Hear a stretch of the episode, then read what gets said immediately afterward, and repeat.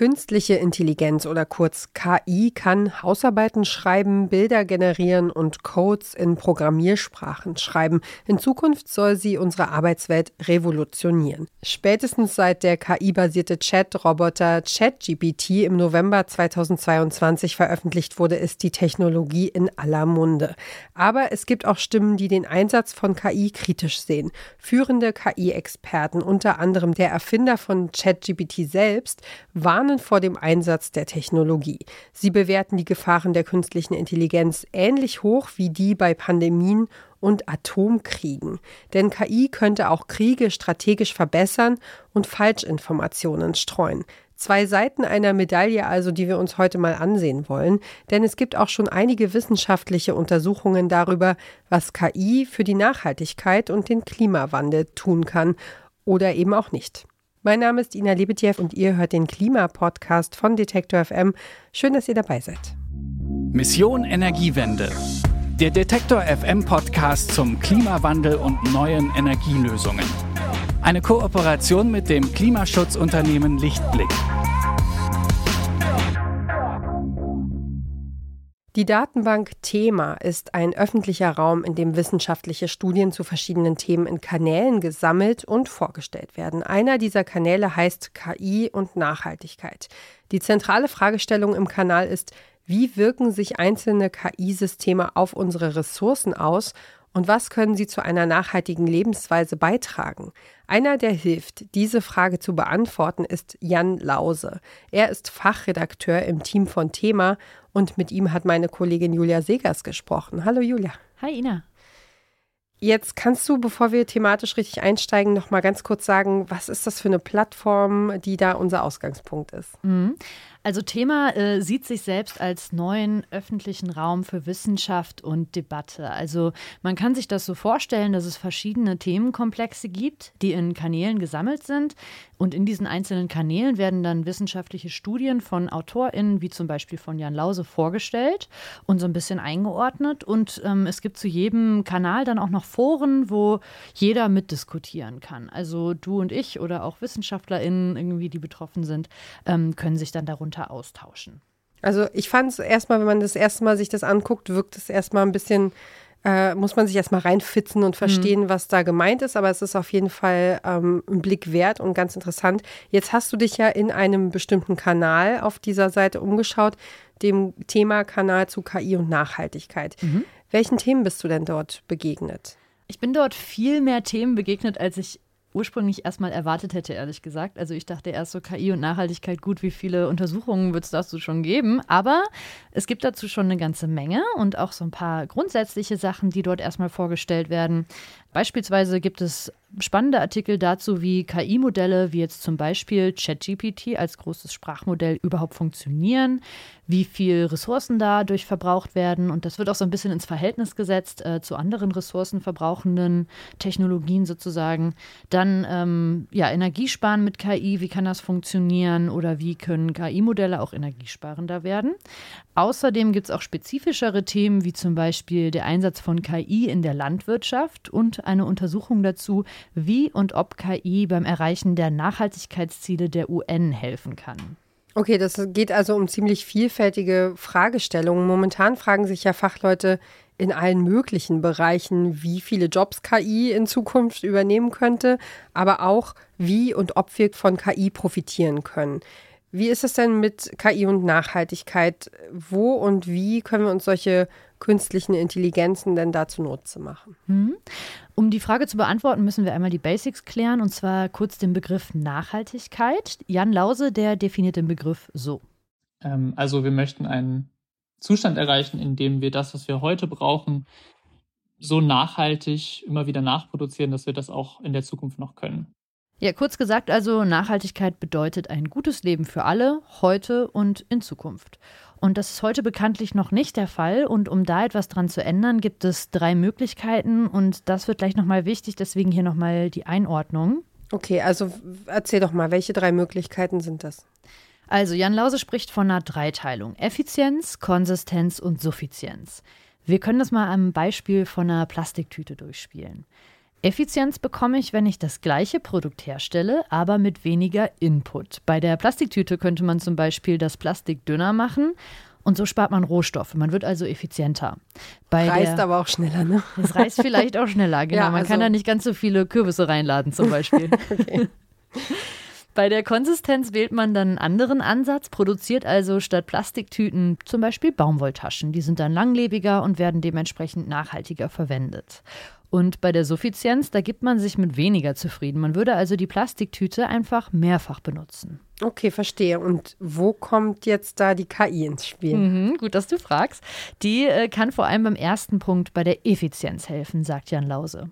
Systeme optimieren ist eigentlich das, was bei künstlicher Intelligenz im Hintergrund immer in irgendeiner Form passiert. Also man kann sich vorstellen, dass eine Lieferkette optimiert wird, indem zum Beispiel Leerfahrten vermieden werden. Also wenn ich jetzt ähm, ganz viele Bestellungen bündel, die, vom die am Hamburger Hafen ankommen und die alle nach München müssen, anstatt dass ich dann drei LKWs, LKWs, die alle halb voll sind, nach München schicke, schicke ich halt einen großen nach München. Und diese Art von Effizienzen zu erkennen, da kann KI helfen. Ähm, das ist sozusagen auch kurzfristig realistisch, dass solche Sachen eingesetzt werden künstliche Intelligenz dafür eingesetzt wird.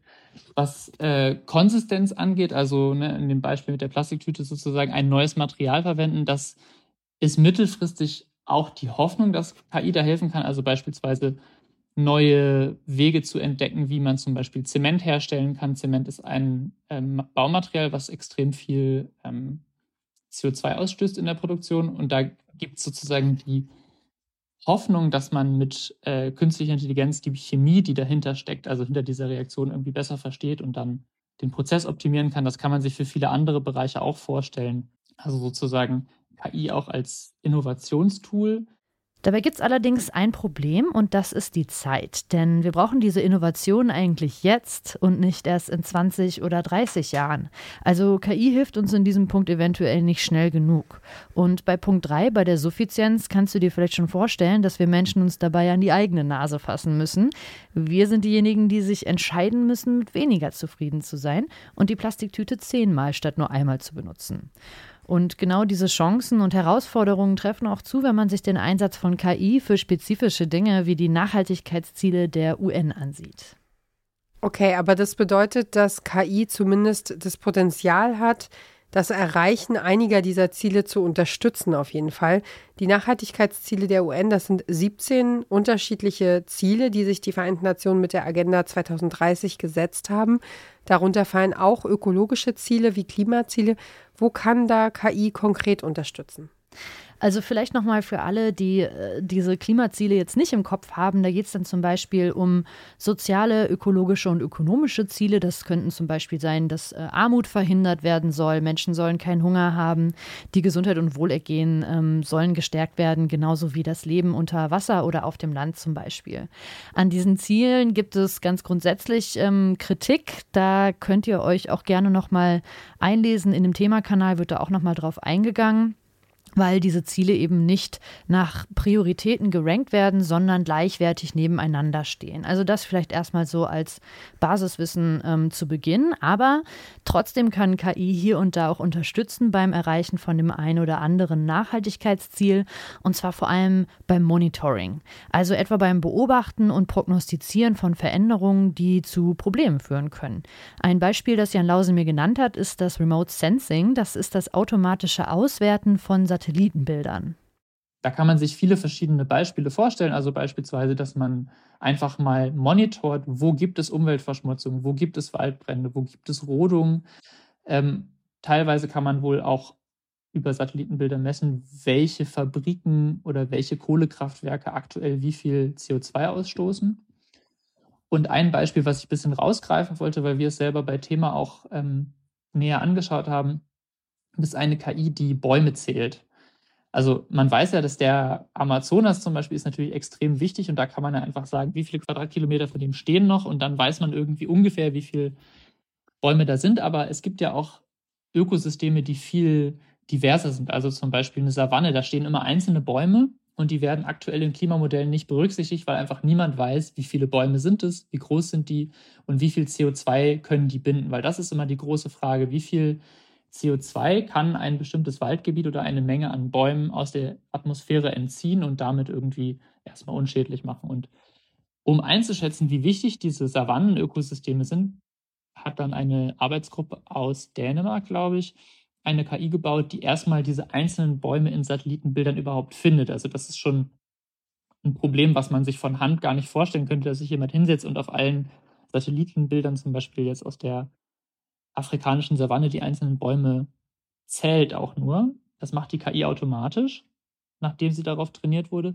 Und dann kann sie auch noch die Größe der Bäume schätzen und damit, wie viel CO2 eben gebunden wird in jedem einzelnen Baum. Und damit kann man die Klimamodelle, die dann andere Forscher entwickeln, korrigieren, um eben zu sagen, man muss auch bedenken, dass es diese Bäume gibt oder dass es weniger sind, als wir dachten oder dass es mehr, als wir dachten. Und damit kann man eben auch Umweltschutzbemühungen genauer steuern und sagen, okay, die Savanne müssen wir auch im Hinterkopf haben oder die müssen wir besonders schützen, weil da vielleicht irgendwelche Entwicklungen sind, die ähm, in die falsche Richtung gehen. Ja, super spannend ist das auf jeden Fall. Und ein anderes Beispiel ist nicht unser Kernthema, aber das wollte ich auf jeden Fall auch nochmal kurz nennen, denn ich fand es super interessant. Und zwar geht es da um KI und Armut. Das habe ich ja gerade schon gesagt. Armut ist auch, Armut zu verhindern, ist auch eins dieser 17 Ziele der UN. Und zwar war das ein Versuchsaufbau, der in Ruanda durchgeführt worden ist. Denn ein Problem von Hilfsorganisationen und zum Beispiel auch in der Politik ist es herauszufinden, wo gerade überhaupt dringend Hilfe gebraucht wird. Also die Frage, wo entstehen gerade Viertel, in denen Menschen arm sind und Hunger leiden. Und dieser Versuchsaufbau war im Prinzip so, dass ähm, eine KI auf Handy-Metadaten trainiert worden ist. Also diese Metadaten ähm, verraten dann, wie viel ist eine Person herumgelaufen, wie weit bewegt die sich vom Zuhause weg oder wie oft telefoniert die, wie viele verschiedene Menschen ruft die an. Ähm, das ist natürlich alles anonymisiert. Ähm, aber trotzdem war es so möglich oder ist es so möglich zu prognostizieren, wo vielleicht gerade in einem Viertel viele Menschen leben, die von Armut betroffen sind. Man kann da Rückschlüsse ziehen auf die Größe von einem persönlichen Netzwerk. Ähm, also hat die Person immer nur eine andere Person, die sie anruft oder viele verschiedene Kontakte. Wie oft befindet sich die Person am selben Ort und so weiter und so fort. Also auch super interessant. Voll, ja. Also äh, hätte ich mir gar nicht vorstellen können, dass man sozusagen anhand dessen, wie sich Leute, ja, wie sich Leute bewegen, und mit wem, also nicht mit wem sie sprechen, sondern wie oft sie mit unterschiedlichen Menschen sprechen, dass man daran ablesen kann, ob man, ob jemand arm oder vermögend ist. Mhm. Sehr, sehr interessant. Eine kurze Unterbrechung für unseren Werbepartner. Euer Laptop läuft mit 100% Ökostrom, eure Heizung mit klimaneutraler Wärme, in der Garage lädt euer Auto und auf dem Dach erzeugt ihr euren eigenen Solarstrom. Klingt nach Zukunftsmusik, ist aber jetzt schon leicht zu haben. Bei Lichtblick bekommt ihr alles, was ihr für einen klimaneutralen Lebensstil braucht. Jetzt einfach wechseln zu Deutschlands größtem Ökostromanbieter. KI-Systeme könnten also dabei helfen, herauszufinden, mit welchen Bedingungen wir es aktuell zu tun haben. Und daraus können dann wieder weitere Schritte abgeleitet werden, richtig? Genau, also diese weiteren Schritte, die müssen dann aber vor allem wir als Menschen und vor allem die Menschen in der Politik gehen. An der Stelle sagt uns die KI nur, hier ist ein Problem und das ist bei diesen Monitoring-Beispielen, die ich aus der Ökologie eben genannt habe, ja genauso. Hier entsteht eine Wüste, hier wird der Wald gerodet, hier brennt der Wald, hier gibt es zu wenig Bäume. All das sind Punkte, wo man effizient das Problem noch besser beschreiben kann, noch besser verstehen kann, wie Klimawandel oder Armut funktionieren. Aber die Entscheidung muss am Ende wieder die Gesellschaft oder die Politik treffen und die Handlungen kommen eben nicht von der KI selber. Das Institut für Zukunft bezeichnet KI auch als Meister der Prognose. Und diese Kompetenz, die KI hat, die können wir nutzen. Das Zukunftsinstitut sagt aber auch, ähnliches wie Jan Lause, solche KI-Systeme sind quasi wie ein Fernrohr, durch das man ein Stückchen weiter in die Zukunft blicken kann. Und die nächsten Schritte, die sich aus dieser weiteren Sicht ergeben, die müssen wir als Menschen aber selbst einleiten. Okay, also das heißt, KI kann schon heute dabei helfen, mögliche Probleme in der Zukunft so ein bisschen vorherzusagen, zu prognostizieren und zumindest in Teilen auch dabei Materialien und Prozesse zu optimieren. Jetzt sind wir ja heute Stand Oktober 2023 noch gar nicht so lange in diesem KI-Zeitalter angekommen. Du hast es ja vorhin erwähnt, in der breiten Öffentlichkeit wird vor allem so ein Modell wie ChatGPT wahrgenommen und das ist ja nicht mal ein Jahr alt. Also wo kann es denn jetzt in Zukunft in Sachen KI und Nachhaltigkeit noch hingehen? Hm, das ist eine gute Frage. Eine künstlich intelligente Glaskugel, die hat auch leider Jan Lause nicht.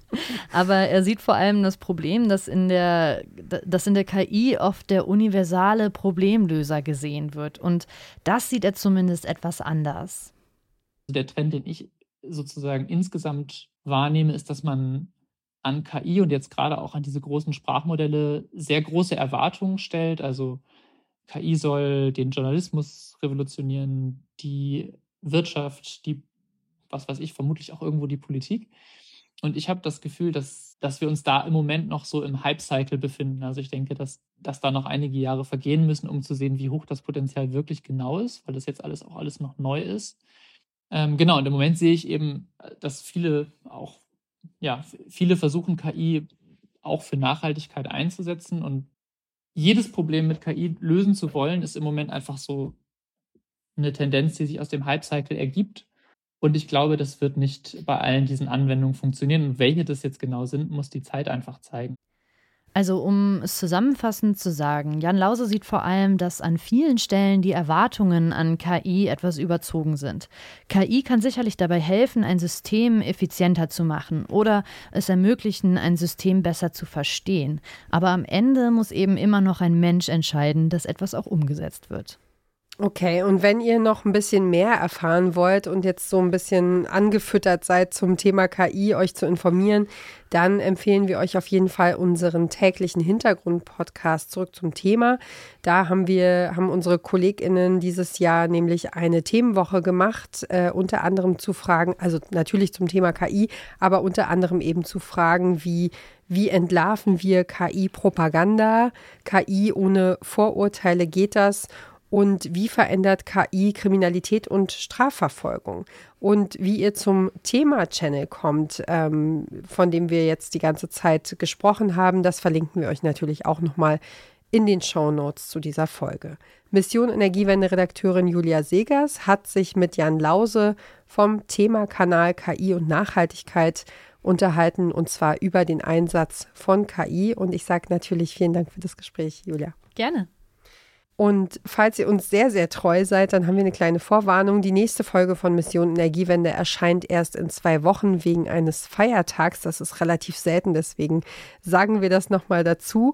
Und falls ihr aber in Zukunft auch keine Neuigkeiten von Detektor FM verpassen wollt, nämlich von unserem geliebten Podcast Radio, dann haben wir was für euch, nämlich unseren Newsletter. Darin erfahrt ihr einmal im Monat von unseren Highlights und Verlosungen und die Info darüber, wo ihr euch zum Newsletter anmelden könnt, die haben wir euch in die Shownotes gepackt.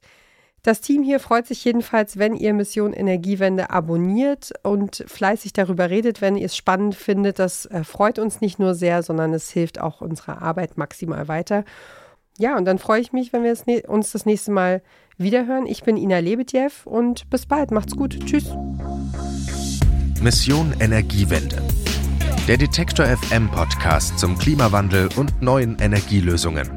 Eine Kooperation mit Lichtblick, eurem Anbieter von klimaneutraler Energie für zu Hause und unterwegs.